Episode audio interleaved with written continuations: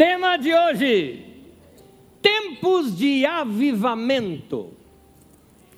A palavra avivamento é uma palavra que não se encontra nas Escrituras, mas ela se encontra na história da igreja. Talvez baseado no profeta Abacuque, que diz: Aviva a tua obra, ó Senhor, no decorrer dos anos. Avivar é trazer vida a algo que está morto. Podemos também usar a expressão despertamento, quando o texto bíblico diz: Desperta tu que dormes. Em outras palavras, está mostrando de que Deus, de tempo em tempo, dá uma corda na gente, não é? Acorda. Porque eu quero fazer uma coisa grande e você está dormindo. Eu quero fazer algo grande e você não está percebendo. Eu quero fazer algo que vai influenciar não só a tua vida, mas tua família, tua história. Mas eu preciso que você esteja acordado, conectado, ligado comigo. Então Deus nos sacode de vez em quando. Deus de vez em quando uh, faz isso com toda a sua igreja porque ele, olhando a história, ele sabe de algo que ainda vai acontecer e ele precisa que estejamos despertos, acordados. E sempre o que Deus tem para nós são coisas boas. Agora, se Deus tem algo muito bom para nós, mas eu tenho um peso na minha vida que está me segurando, Ele precisa cortar aquele peso de mim. Então é isso que Deus faz conosco em tempos de avivamento. Tempos de avivamento são tempos é interessante que acontece muita coisa ao mesmo tempo. Por um lado, pode acontecer curas miraculosas, sinais maravilhosos, pode acontecer experiências que eu diria, uh, eu não gosto muito do termo sobrenatural, mas acho que você entende se eu usá-lo aqui. Mas pode acontecer experiências nada comuns na vida da gente. No entanto, ao mesmo tempo, é um tempo de Deus tratar com o pecado, é um tempo de Deus tratar com a Sua palavra para lavar o nosso coração, purificar a nossa vida, estreitar os nossos caminhos para que a gente vá na direção certa. Então Deus precisa nos corrigir também. Na Bíblia Sagrada, deixe-me abrir um pedacinho aqui de teologia com você. Há uma expressão chamada os últimos dias. E os últimos dias soa para nós como o fim do mundo. No entanto, na Bíblia Sagrada, os últimos dias se refere ao período da história da igreja. Toda a história da igreja, inclusive esse que nós estamos agora. Os últimos dias foram inaugurados no Pentecostes. Quando o Espírito Santo desceu sobre a igreja, e que desde a obra da cruz de Jesus até o derramar do Espírito Santo, ali a formação da igreja, e então, quando a igreja surge e recebe o Espírito Santo, o próprio Pedro, apóstolo, diz que aquele tempo já eram os últimos dias. Alguém diz, mas como assim? Mas já passou tantos dias depois disso? Pois é, por isso que a Bíblia diz que para Deus mil anos é como um dia, e um dia como mil anos. Se foi assim, só passaram dois dias. Então, tem muita coisa ainda para Deus fazer. Mas ao longo desse tempo da história da igreja é o chamado últimos dias. Então, nesses últimos dias, é esse tempo onde Deus vai mandar esses avivamentos no meio da igreja, esses despertamentos no meio da igreja. E eu quero mostrar para vocês dois textos da Bíblia Sagrada que tratam desse assunto. Vamos ver o primeiro texto. Atos dos Apóstolos, capítulo 2, é a palavra de Pedro, apóstolo, citando o profeta Joel, diz assim: pelo contrário, porque o povo estava vendo eles falando em línguas e achavam que estavam bêbados. Ele disse que não. Isso que é o que foi predito pelo profeta Joel. Nos últimos dias, diz Deus, derramarei do meu espírito sobre todos os povos. Os seus filhos e as suas filhas profetizarão, os jovens terão visões, e os velhos terão sonhos. Sobre os meus servos e as minhas servas derramarei do meu espírito naqueles dias e eles profetizarão. Eu estou aguardando de que Deus faça algo muito maior ainda no meio da igreja do que ele tem feito nos nossos dias. Eu acredito em sinais, milagres, curas, ações sobrenaturais do Espírito Santo que fogem à nossa compreensão. Eu acredito que tempos de derramamento do Espírito Santo é tempo que a gente percebe a própria revelação do Senhor com relação aos nossos caminhos, sejam em palavras ah, de profecia, sejam nas manifestações dos dons do Espírito Santo, ou se você assim quiser, dos carismas de Deus, porque é isso que a palavra significa. Então, nós acreditamos nisso. Agora, essa forma intensa de Deus trabalhar vai acontecer paralelamente a outra coisa que vai estar acontecendo também. Para isso eu quero mostrar um outro texto. Agora na carta de Paulo a Timóteo, vamos acompanhar o texto. Em 2 Timóteo capítulo 3 diz assim: Saiba disto, nos últimos dias sobrevirão tempos de terríveis. Note, no anterior ele falou: Nos últimos dias derramarei do meu espírito. E nesse texto, nos últimos dias sobrevirão tempos difíceis ou tempos terríveis. Os homens serão egoístas, avarentos, presunçosos, arrogantes, blasfemos, desobedientes aos pais, ingratos, ímpios, sem amor pela família, irreconciliáveis, caluniadores, sem domínio próprio, cruéis, inimigos do bem, traidores, precipitados, soberbos, mais amantes dos prazeres do que amigos de Deus tendo aparência de piedade, mas negando o seu poder. Afaste-se também desses.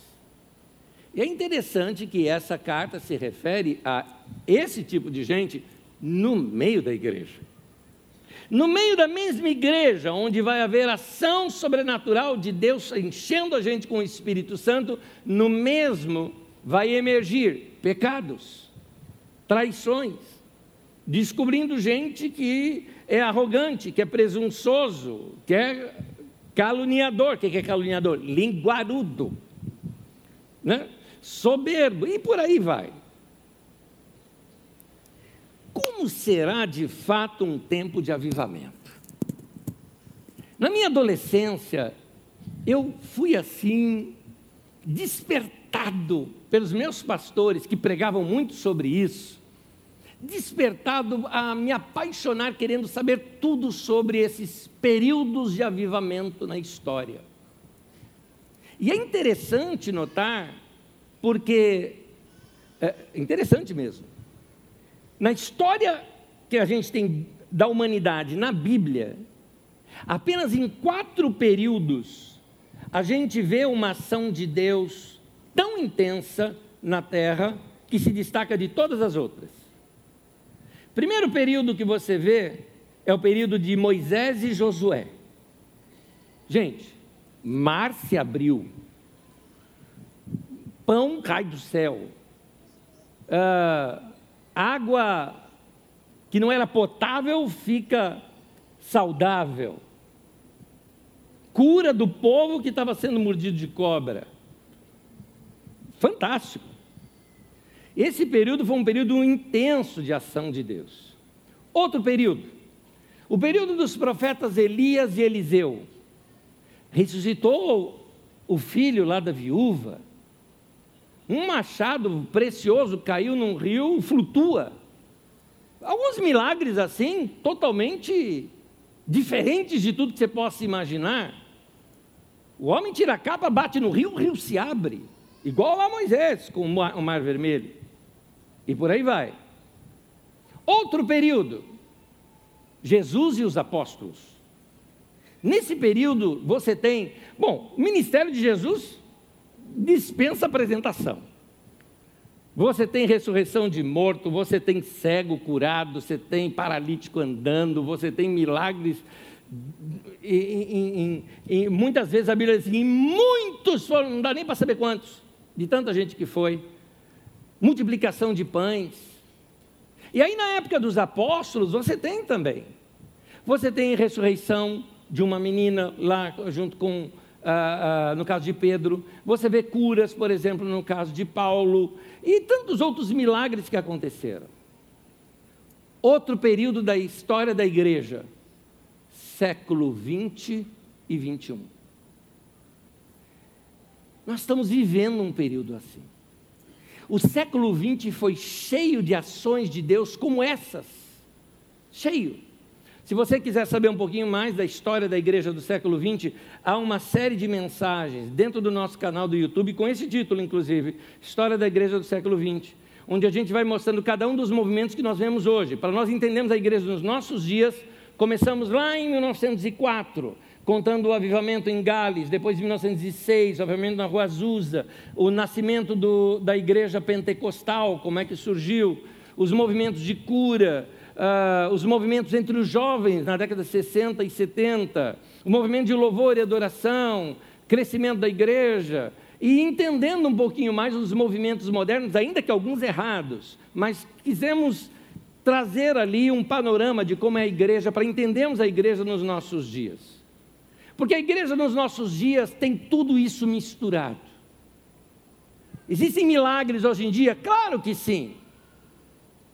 Mas existe gente, desculpa o termo que eu vou usar, porque eu sou filho de baiano, então a gente fala na lata, tá? Tem gente sem vergonha tomando vantagem disso? Tem, tem sim. E talvez você pergunte assim, Anésio, como assim? O camarada rouba, a gente sabe que ele é ladrão, a gente sabe que ele é mentiroso, mas lá na igreja acontece milagre. Como é que você explica isso? Bom, primeiro que não dá para explicar. Mas dá para a gente compreender um fator. Deus honra a fé do povo. E Deus é bom para todos. E se uma pessoa com uma fé simples busca o Senhor, Deus faz. Porque o legal é quando Deus opera em nós e através de nós. Mas de vez em quando Deus opera apesar de nós. Então, algumas coisas assim podem acontecer. De gente que está com a vida errada, mas Deus está usando do mesmo jeito.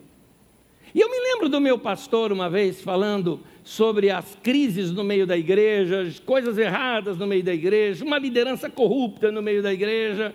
E daqui a pouco o pastor faz uma pergunta assim, eu lembro muito bem disso, eu devia ter meus 17 anos de idade. E ele falando assim: é, e por que, que Deus ainda deixa essas pessoas como líderes no meio da sua igreja? Eu na hora, é. Por quê? Quero saber. E ele falou: porque não tem outro para colocar no lugar.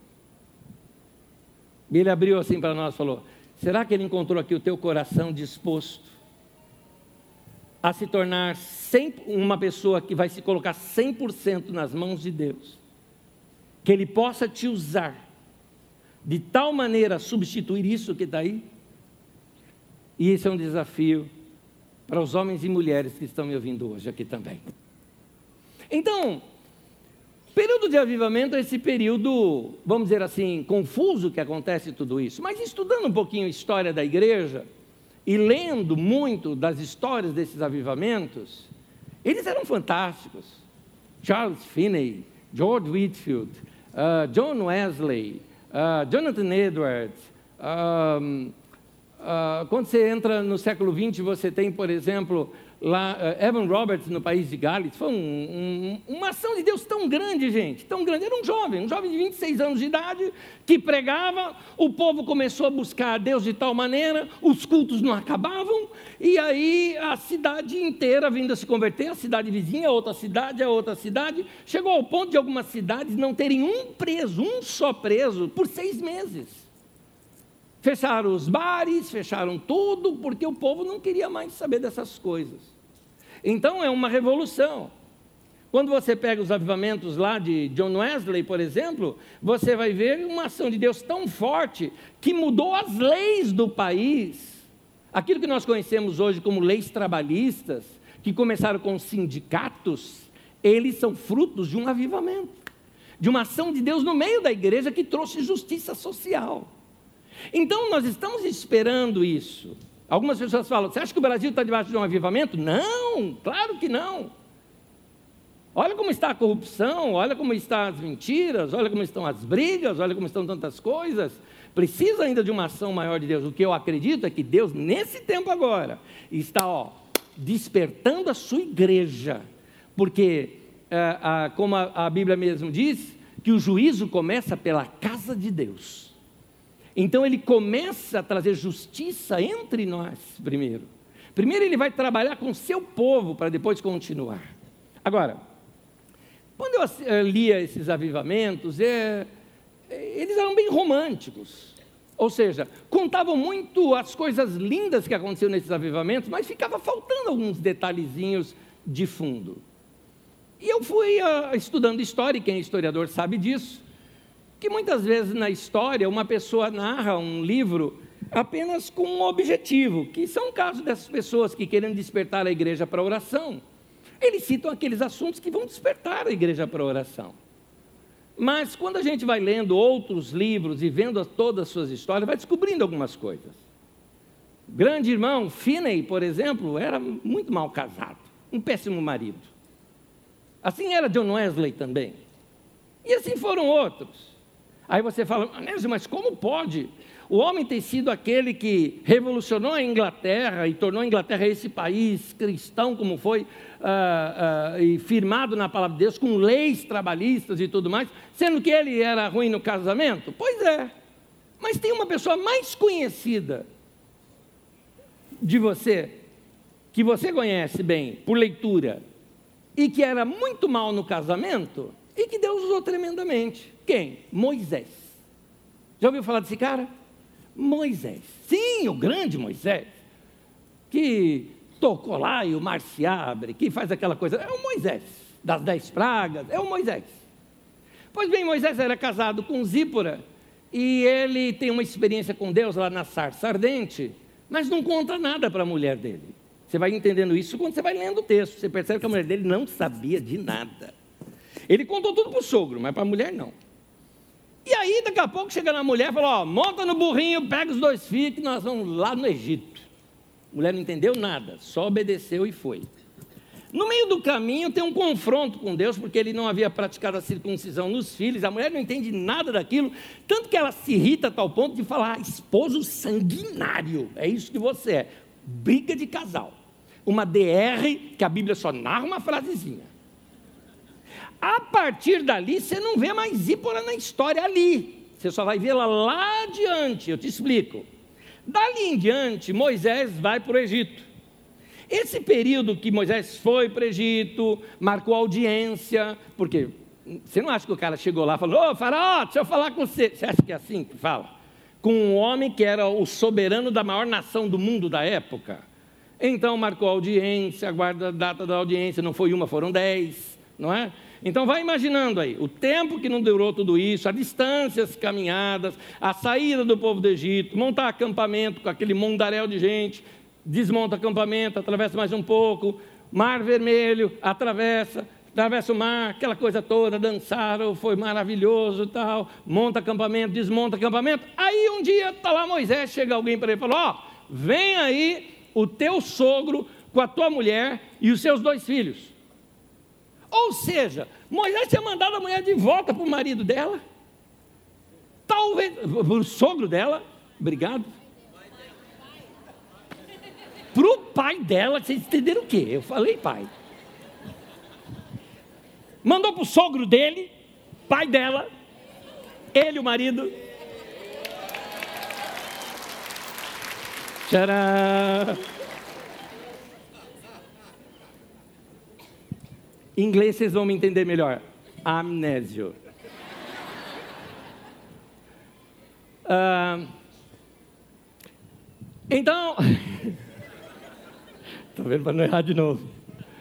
Mandou de volta para o pai dela, e aí o pai dela volta ali anos depois, que eu calculo de três a cinco anos depois, e o pai dela vem dizendo assim: toma que o filho é teu.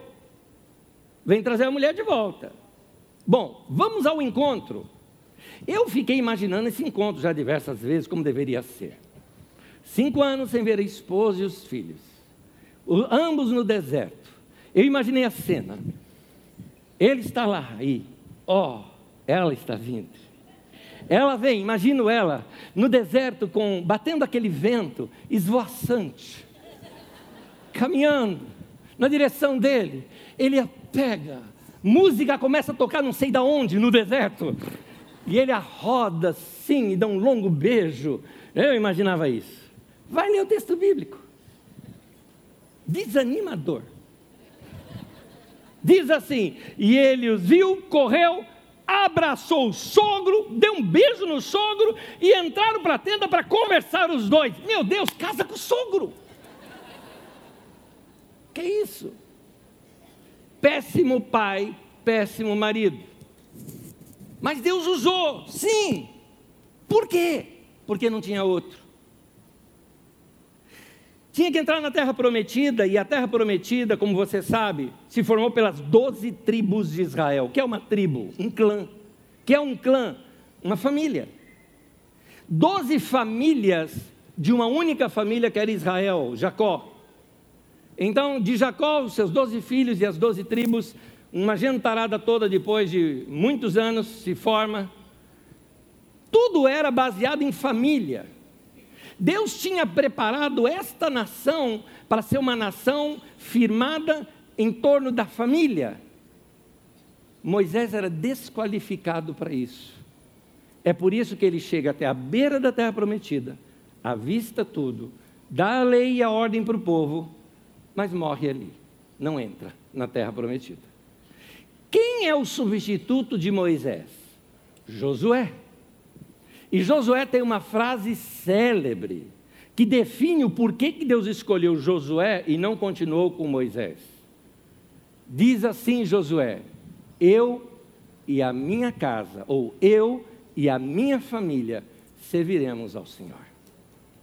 Então aqui você tem um homem sério com sua família, que seria base e referência para todas as outras famílias. Me entenda, Muitos de vocês no casamento, Deus quer transformar vocês de Moisés para Josué. Se não, morre no deserto. E aí é seus filhos, talvez, que vão experimentar a terra prometida. Muita gente precisa se sintonizar com esse tempo porque é um tempo que Deus vai nos dar força, vai nos abençoar, vamos ver verdadeiros milagres acontecendo. Aliás, um dos grandes milagres que a gente presencia, para mim, é a resposta de oração. Toda resposta de oração é um milagre. Toda resposta de oração. Está entre nós. É um milagre. Você está falando, não está vendo nada. Você pediu algo lá em secreto e vem a resposta e acontece. É um milagre, é uma interferência de Deus na história. Isso é um milagre. Então, eu acredito que esse tempo, nós vamos estar debaixo daquilo que a Bíblia chama de céus abertos, onde a gente ora, Deus responde, ou antes de terminarmos de falar, já vemos a resposta. É assim. Mas Deus vai querer preparar o nosso coração, e Ele precisa tratar o nosso coração, para que a gente experimente o que Ele quer que a gente experimente o algo mais de Deus, a coisa nova de Deus, como diz lá no, no livro do profeta Isaías. Então, como é que vai ser esses nossos dias? Esses dias, por enquanto, são dias de verdadeira ambiguidade. Quero falar primeiro da igreja como um todo, depois de nós como indivíduos. Na igreja como um todo, nós já vemos essa ambiguidade nos nossos dias. Nós estamos vendo, por exemplo, igrejas que crescem, mas seus líderes são homens rasos. Cresceu porque aprendeu a usar o marketing e a internet. Tem muitos seguidores, mas são rasos. Não tem conteúdo das escrituras nos seus ensinos. Outros aprenderam a que ser polêmico gera engajamento. Então, quanto mais polêmico, melhor. Mas também eu vejo que existem outros irmãos que são fiéis às Escrituras, profundos na palavra, mas não tem ninguém ouvindo. Então, nós temos esses, esses lados ambíguos. Gente sendo usado para ministrar cura divina. Mas quando você analisa o perfil da pessoa, você fala, ele é um doente mental um doente emocional comportamental. Aí você vê gente desonesta sendo admirada e gente honesta que ninguém valoriza. Pessoas e igrejas com posturas questionáveis pedindo dinheiro e gente séria no que está fazendo sem dinheiro. Então, uh, gente que tem assim muita unção, mas uh, sem uma mensagem inteligente, ou gente com muita inteligência, mas sem unção que você dorme ao ouvir. Então nós temos um período aí ambíguo no meio da igreja. 2 Timóteo 3,1, aquele texto que nós lemos, a primeira frase, na outra tradução, diz assim: Sabe, porém, isso nos últimos dias sobrevirão tempos difíceis. Gente, nós estamos nesse tempo difícil. Nós estamos vivendo uma crise de ética no meio da sociedade, onde nem os nossos presidentes respeitam a própria Constituição. Nós não vemos nossos políticos sendo exemplos para nós o que deveriam ser.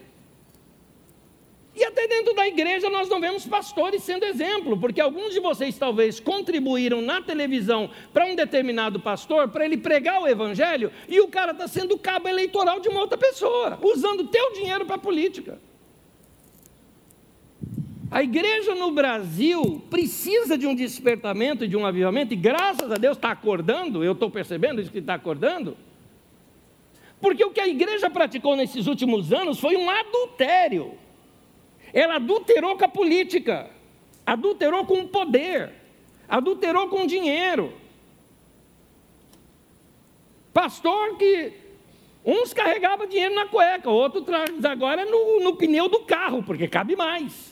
Pastor. Aliás, pastor hoje virou chacota. Está entendendo porque eu prefiro que você me chame de anésio e não de pastor? Anos atrás, um irmão estava aqui no shopping, shopping de Osasco, sabe o shopping continental aqui? Só tem crente lá. Eu estava lá e o irmão passou, pastor! Eu, silêncio, sujou, sujou, sujou, sujou. Fala baixo, fala baixo. Você olha para o lado assim, ninguém está vendo. Então, é, é, chama de anésio, o nome é feio, mas é meu, eu gosto, não tem problema.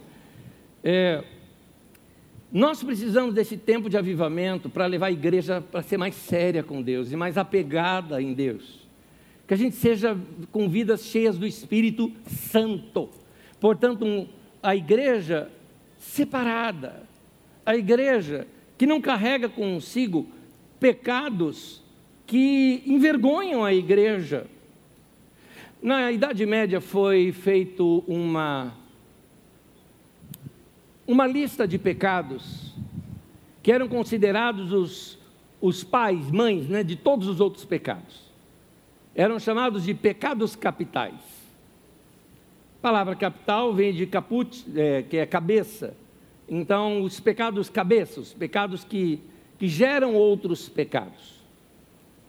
E esses pecados eram a gula, e aqui não está falando só de comer muito, está falando de querer adquirir tudo, de tudo que você vê você quer de comprar tudo, a avareza, que é a mesquinhez, que você não é capaz de ajudar gente necessitada e você gasta tudo com você mesmo. A luxúria, que não tem a ver com luxo, mas tem a ver com fornicação, prevaricação, tem a ver com sexo, tem a ver com sexo desmesurado, tem a ver com adultério e tantas outras coisas mais. A ira, a ira você sabe, é querer matar o outro mesmo. Eu quero o mal do outro. A inveja, a inveja não é só você querer que a pessoa perca, é, que ela, é, que você tenha o que ela tem, mas a inveja significa que você quer ter o que ela tem, mas também quer que ela perca o que ela tem. Ou seja, não é eu querer que a minha grama seja tão verde quanto a grama do vizinho, mas eu quero que além da minha grama ser tão verde quanto a dele, que a dele morra. É inveja. A preguiça que tem mais a ver com adiar as coisas que você tem que fazer, não resolver situações na sua vida, de adiar, de você protelar demais o que você tem que fazer. E o pecado dos pecados, aquele pecado que está por trás de todos os outros, orgulho, orgulho, altivez, soberba, se achar o cara ou a mina acima de todas as outras pessoas. Então, esses são os pecados capitais. são os pecados que não aparecem. Eles são a parte de baixo de um iceberg. Quando você olha um iceberg, você encontra apenas uma ponta dele. E às vezes aqui, quando a gente está ministrando a palavra, você encontra aquela pontinha de alguma coisa que você fez. Só que Deus vai lançar luz naquelas áreas que talvez nem você esteja vendo. Um exemplo. Se ao ouvir aqui algumas mensagens, você perceba que você, como chefe, está, está ah, ah, tratando mal os seus funcionários, subjugando-os, humilhando-os, você vai ver a ponta do iceberg apenas.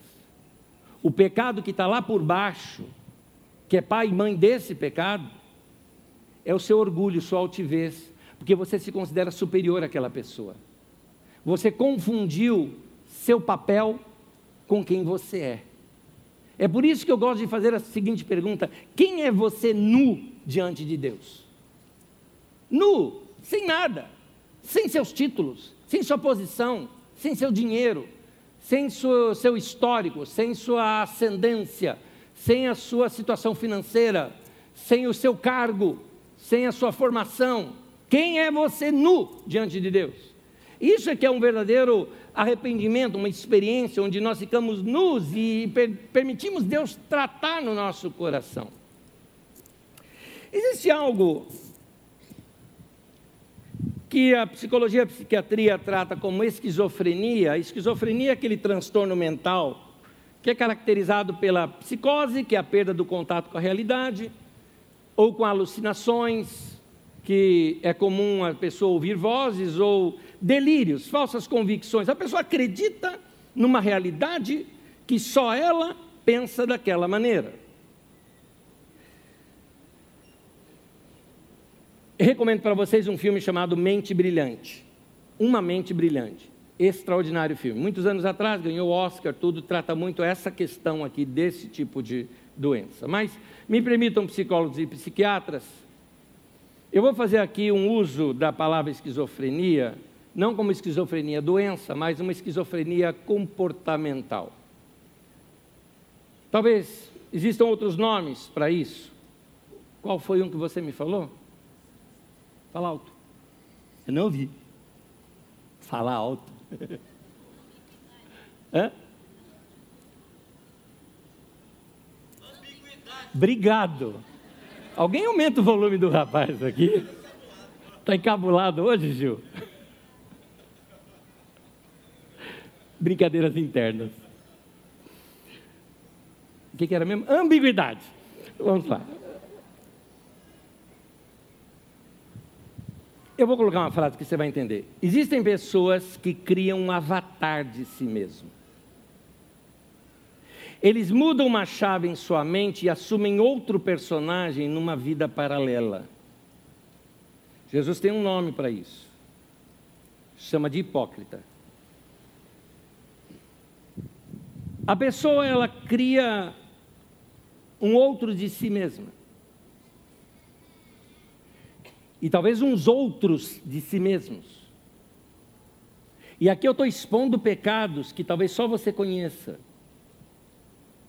Porque ela ou ele se relaciona com uma pessoa, se relaciona com outra pessoa, se relaciona com outra pessoa, se relaciona com outra pessoa, ama e se apaixona por todos, e um não sabe do outro, ou uma não sabe da outra. E a pessoa tem aquela capacidade de simplesmente virar isso na sua cabeça e para ela é tudo normal, com cada um ela é, entre aspas, autêntico. É isso que eu estou falando. Eu estou falando daqueles pecados mais ocultos, aqueles que a gente não quer mostrar para ninguém, mas que hoje, sendo revelado para você, você precisa confessar diante de Deus e falar: Deus, muda isso no meu coração. Muda isso na minha vida. Eu não, não quero continuar com isso na minha vida. Porque isso te corrói. Isso te enfraquece. Isso te enfraquece diante das suas lutas, das suas batalhas espirituais. Isso te enfraquece. Porque é interessante quando Paulo chega é, numa cidade e começa a pregar o evangelho, teve alguns homens que foram expulsar demônio de uma pessoa, a pessoa disse assim, aquele demônio na pessoa disse assim, olha, é, é, o que eles falaram, em nome de Jesus, a quem Paulo prega, falou, olha, Jesus eu conheço, e Paulo bem sei quem é, mas vocês quem são? E deu um coro nos caras lá. É interessante a expressão, Paulo eu bem sei quem é. É interessante, nós somos conhecidos no mundo espiritual. Isso tem a ver com o nosso comportamento, com aquilo que nós realmente somos. É por isso que nós precisamos pedir perdão dos nossos pecados, para estar limpo esse nossa relação com Deus, mas também para que nós possamos, com toda autoridade, lidar contra as forças das trevas e lidar por uma vida melhor e experimentar coisas melhores. Nós precisamos acabar com essas vidas paralelas, múltiplos personagens, de sermos atores. O ator grego, ele colocava uma máscara e representava algo. Quando ele ia representar um outro personagem, ele trocava a máscara e punha outra para representar um outro personagem. Por isso que o teatro, os símbolos são aquelas duas máscaras. A esse mascarado e ator, o nome grego para isso é hipócrita. Jesus utiliza essa palavra para explicar o que é uma pessoa mascarada, mas não a do teatro. A do teatro é um profissional, ele está falando a pessoa na vida real. A Bíblia fala no livro de Tiago que uma pessoa assim, ela tem, Tiago 1,8 diz, tem mente dividida. Então essa pessoa, ela dividiu a mente dela, e uma hora ela opera de um jeito e outra hora ela opera de outro, por isso que eu chamo de esquizofrenia comportamental. Uma pessoa assim, ela tem a mente dividida e ela divide a mente em duplos personalidade, tripla personalidade e algo mais. Em 1 Timóteo 4,2 diz assim: hipócritas e mentirosos que têm a consciência cauterizada. Cauterizada é você jogar solda ali, ou você selar algo, ou queimar com ferro, como é a expressão aqui no texto grego. Eu costumo dizer que consciência cauterizada é mais ou menos o seguinte: a sua consciência funciona mais ou menos assim. É que vou dar um símbolo para você. É como se você tivesse um quadrado aqui dentro de você, tá? E aí, cada vez que você faz uma coisa errada, esse quadrado se mexe. E a hora que esse quadrado se mexe, a ponta dele bate lá, faz. Hum. Sabe, você sabe quando? Você sabe, você sabe. Quando você erra e aquele quadrado mexeu, você, hum, você sabe. Isso é dor na consciência que a gente fala não é? Ou acusação na consciência. Ok, o que é consciência cauterizada? Quadrado já rodou tanto, meu querido, que perdeu as pontas. Aí o indivíduo já não sente mais peso pelos seus erros. Ele humilha as pessoas e se sente o tal. Ele mente, e mente tanto, que a mentira virou verdade para ele. Ele conta uma história tantas vezes que ele acaba acreditando que aquela história aconteceu mesmo do jeito que ele falou. E são sofismas e fortalezas na mente humana, e que eu estou dizendo uma coisa para você: a Bíblia diz que as minhas palavras são poderosas em Deus, as armas que nós temos são poderosas em Deus para destruir sofismas e fortalezas e toda altivez que se levante contra o conhecimento de Deus. Hoje, Deus está falando com você para livrar você e livrar hoje. Hoje, você pode confessar esse pecado aqui e sair completamente perdoado. Hoje, você pode abrir o seu coração para Deus. Eu vou te dizer uma coisa: se nós confessarmos os nossos pecados, o nosso Deus, Ele é fiel e justo para perdoar os nossos pecados e nos purificar de toda injustiça. Você vai sair daqui limpo hoje. Hoje é dia de limpar o coração, meu irmão. Você não vai fazer isso em público, você não vai fazer isso em voz audível para a pessoa do teu lado ouvir e ficar. Hum, não, nada disso. Nada disso. Essa exposição nós não precisamos. Nós, precisamos sim deixar de ser hipócrita para com Deus, tirar nossa máscara diante de Deus e falar: Deus, é verdade, eu menti. Deus, é verdade, eu cobicei. Deus, é verdade, eu roubei. Deus, é verdade, eu fiz isso, eu fiz aquilo. Você precisa confessar isso para Deus. Tem mais. Se aquilo já virou uma doença dentro de você, Encontre um irmão, uma irmã em Cristo. que pode orar por você. Porque a Bíblia diz assim: confessai os vossos pecados uns aos outros para seres curados. É por isso que a igreja, eh, na Idade Média, inventou o confessionário. E eu não acho ruim. Pelo menos a pessoa se desabafa com alguém. Mas ali é um desconhecido falando com um desconhecido. Mas seria bom que você encontrasse uma pessoa na qual você pudesse ter confiança, um irmão, uma irmã em Cristo, abrir o teu coração, confessar o seu pecado, ele orar, ela orar por você e você sair curado. Pecou contra alguém? Você acerta com essa pessoa depois. Mas primeiro acerta isso diante de Deus. Você precisa sair limpo hoje daqui. Meu irmão, não adia isso não. Não deixa para depois. Acerta teu coração com Deus agora. Deus vai fazer algo grande na minha vida e na sua vida. Deus vai fazer algo grande no meio da igreja dele. Por isso que ele está com pressa da gente resolver essas picuinhas na nossa vida. Por isso que Deus está com essa pressa. Então, deixa Deus tratar com você. Antes de um grande evento na história, que foi a vinda de Jesus, Deus enviou um homem chamado João Batista. E João Batista trouxe uma palavra para resolver isso. E, e, você lembra dessa frase? Que ele era a voz que clama no deserto, que veio para preparar o caminho do Senhor. Da mesma maneira, essa voz profética hoje, aquilo que Deus está falando com você hoje, está fazendo algo na tua vida, preparando o caminho do Senhor na sua vida. Uma experiência nova com Deus que você ainda vai ter na sua vida. Por isso essa palavra dura, entrando e pegando na raiz. Coloca para mim Mateus capítulo 3, por favor. Olha essa pregação de João Batista. No livro de Mateus, no capítulo 3, versículo 10, diz assim: O machado já está posto à raiz das árvores, e toda árvore que não der bom fruto será cortada e lançada ao fogo. O machado está posto na raiz das árvores. Deus não está querendo resolver o seu problema na superfície do iceberg. Deus está querendo remover completamente esse iceberg da sua vida, inclusive a parte que está submersa. Aquela parte que você não vê, mas Deus vê. Ou aquela parte que os outros não veem, você sabe, mas Deus vê. Deus está querendo resolver isso com você. E Deus vai fazer isso na minha vida e na sua, mas não para te condenar. Deus não está hoje aqui mostrando o teu pecado para te falar assim: você é miserável, você não presta. Bom, isso você sabe que você não presta mesmo, mas tudo bem. Mas não é verdade? A graça de Deus, o que é a graça de Deus? A graça de Deus é Deus olhar para você e falar: Você não vale nada, mas eu gosto de você. Essa é a graça de Deus para nós. Então, é, é nós percebermos o nosso pecado diante de Deus, mas entender que quem está mostrando o nosso pecado não é um acusador, acusador é o diabo. Deus é o perdoador, é o Pai. É aquele que quer estabelecer uma relação com você, é aquele que quer ver você livre, é aquele que está vendo que você está com tanto peso, que ele está dizendo: filho, filha, deixa eu tirar isso aqui da tua vida, deixa, deixa eu tornar a sua vida mais leve.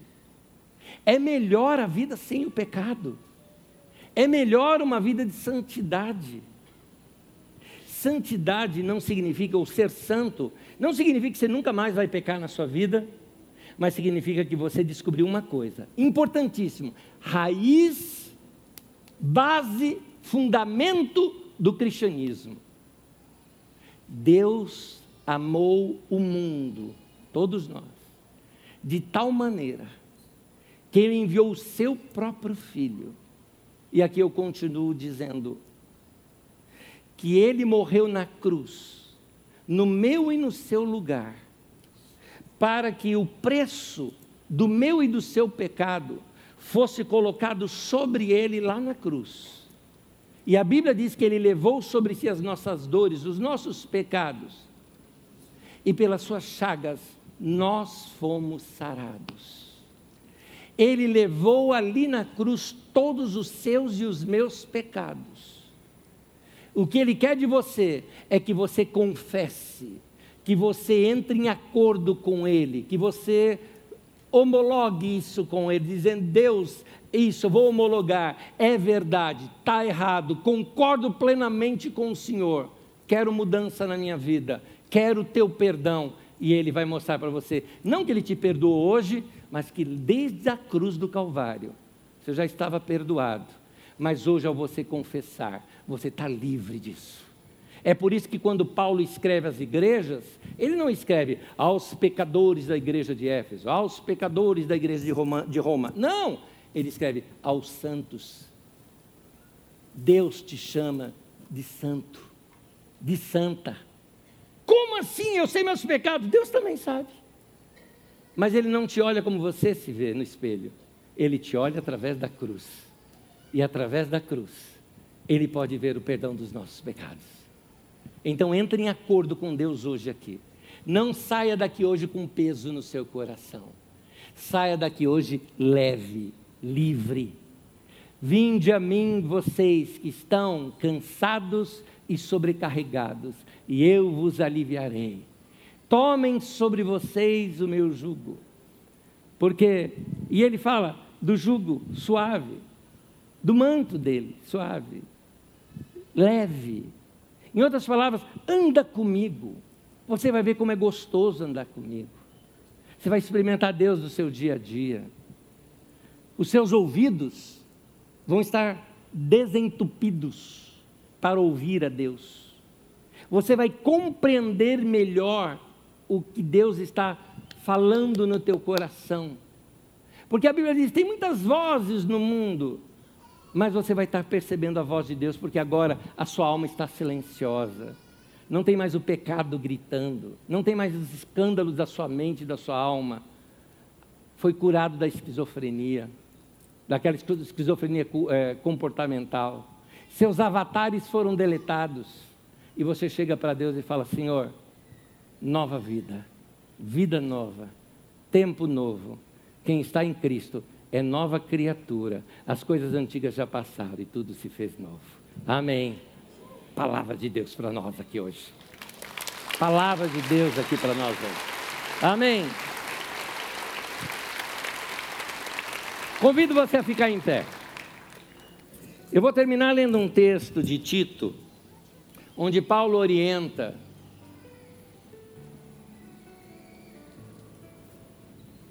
Tito, lá na igreja, em Creta. Tito capítulo 2, versículo 11, ele diz assim: Porque a graça de Deus se manifestou salvadora a todos os homens, e ela nos ensina. Aqui a palavra também pode ser traduzida, ela nos reeduca. Deus está reeducando a minha vida e a sua vida a renunciar à impiedade, às paixões mundanas e a viver de maneira sensata, justa e piedosa nessa era presente, enquanto aguardamos a bendita esperança, a gloriosa manifestação de nosso grande Deus e Salvador Jesus Cristo. Ele se entregou por nós. Para que, que ele morreu na cruz? A fim de nos remir de toda maldade e purificar para si mesmo um povo particularmente seu, dedicado à prática de boas obras. Paulo então diz para o líder daquela igreja: é isso que você deve ensinar, exortando-os e repreendendo-os com toda autoridade e que ninguém o despreze. Hoje Deus está falando conosco isso aqui. Deus quer tratar no teu coração para você ser um canal das boas obras de Deus. Qual é o pecado que você vai confessar para Deus e que só você sabe? Talvez seja o pecado da preguiça, porque você é totalmente desorganizado na sua vida financeira e você não olha isso como um pecado. Você é desorganizado na vida financeira, não tem controle sobre si, gasta mais do que deve. Mas, Anésio, onde você vê pecado nisso? Não sobra um tostão para você fazer boas obras. E você autoconsome tudo aquilo que você produz. Não é para isso que Deus está te abençoando. Deus está te abençoando para você ser uma bênção na vida das pessoas. Então você tem que acertar isso na sua vida. Talvez o seu pecado seja o do orgulho. O motivo que algumas pessoas têm tantos casos por aí, ou o motivo que algumas pessoas têm tantas ah, ações que, ah, ah, que fazem bullying com pessoas, que têm preconceito contra pessoas, que humilham pessoas, é o mesmo raiz do problema. Sabe qual é a raiz? O orgulho, a altivez. a pessoa se sente o cara, a mina, não é? Você está errado. Você está errado. Eu e você somos um desgraçado sem a graça de Deus. Entendeu o trocadilho? Desgraça com graça. O que nós somos é da graça de Deus. Eu sozinho não consigo me salvar, nem você. Mas graças a Deus Ele enviou Seu Filho amado ao mundo para nos salvar. E Ele lá na cruz perdoou os nossos pecados. E hoje nós vamos aqui humildemente chegar diante dEle e entrar em acordo e confessar os nossos pecados e pedir: Me lava, Senhor.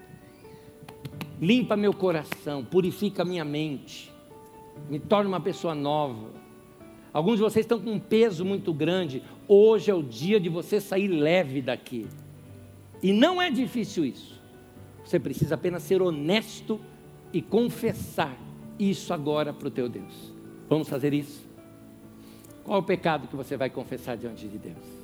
Feche os teus olhos nesse momento, se você assim o quiser, tá? Se você assim o puder, se você assim o quiser. Coloque o teu coração diante de Deus. E nesse momento, é o momento de você falar com Deus e confessar o seu pecado. Qual é a área da sua vida que você quer mudar a partir de hoje? Qual é a área da sua vida que você quer ser perdoado hoje e sair daqui hoje diferente? Hoje é o dia da salvação. Hoje é o dia de você mudar. Hoje é o dia de você falar para Deus mudar o seu caráter. E Ele tem poder para fazer um milagre. Você sair daqui hoje transformado. Hoje é o dia, meu irmão e minha irmã.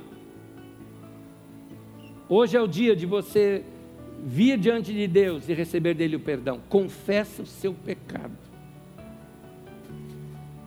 Pode ser aí no seu pensamento, pode ser da imagem que você tem.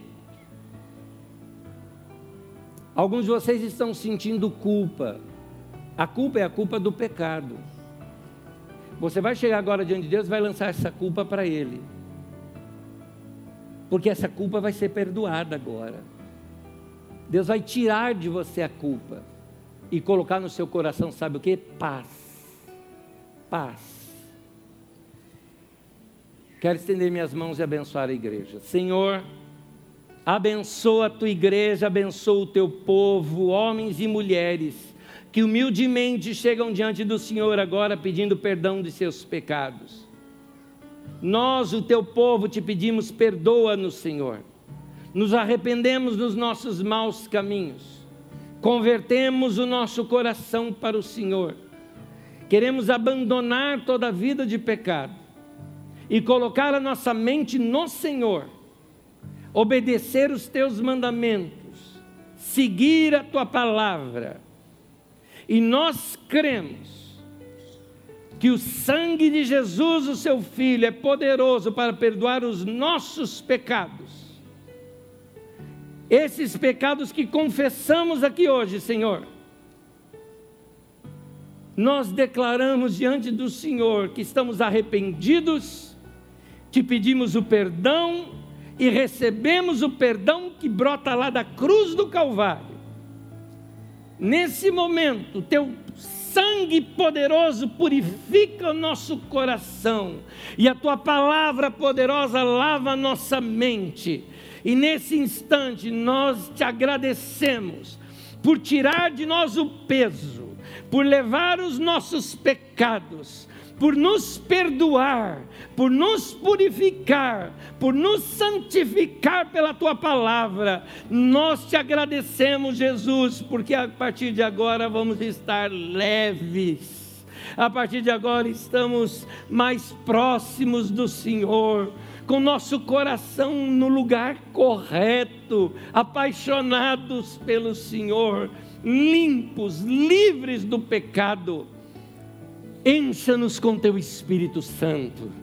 Enche o teu povo com o teu espírito, com o teu poder. Seja esta semana semana de respostas de orações, de desbloqueios de áreas que estavam bloqueadas na vida dos meus irmãos por causa dos pecados.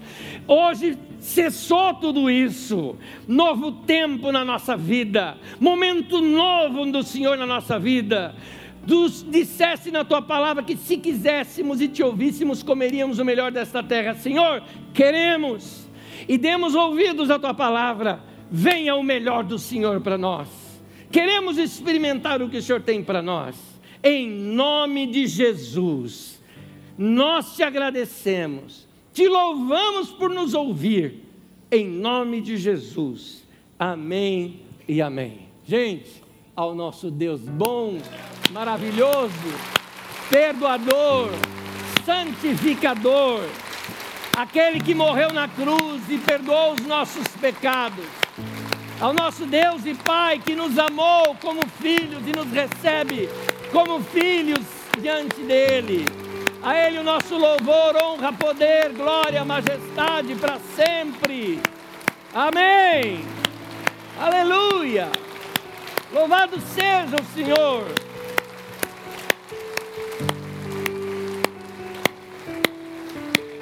Aleluia. Uau. Sinto alívio aqui hoje. Eu quero dizer uma coisa. Nessa semana, ore. Você desentupiu o cano. Está livre o contato seu com Deus. Nessa semana, vai ler a palavra de Deus. Teus olhos estão vendo o que você não enxergava antes. Nessa semana, esteja atento ao que Deus falar ao teu coração, porque você vai ter experiências fantásticas com Deus. Porque o pecado foi perdoado e o caminho está livre. Irmãos, boa semana para vocês. Até domingo que vem. Deus abençoe. Deus abençoe.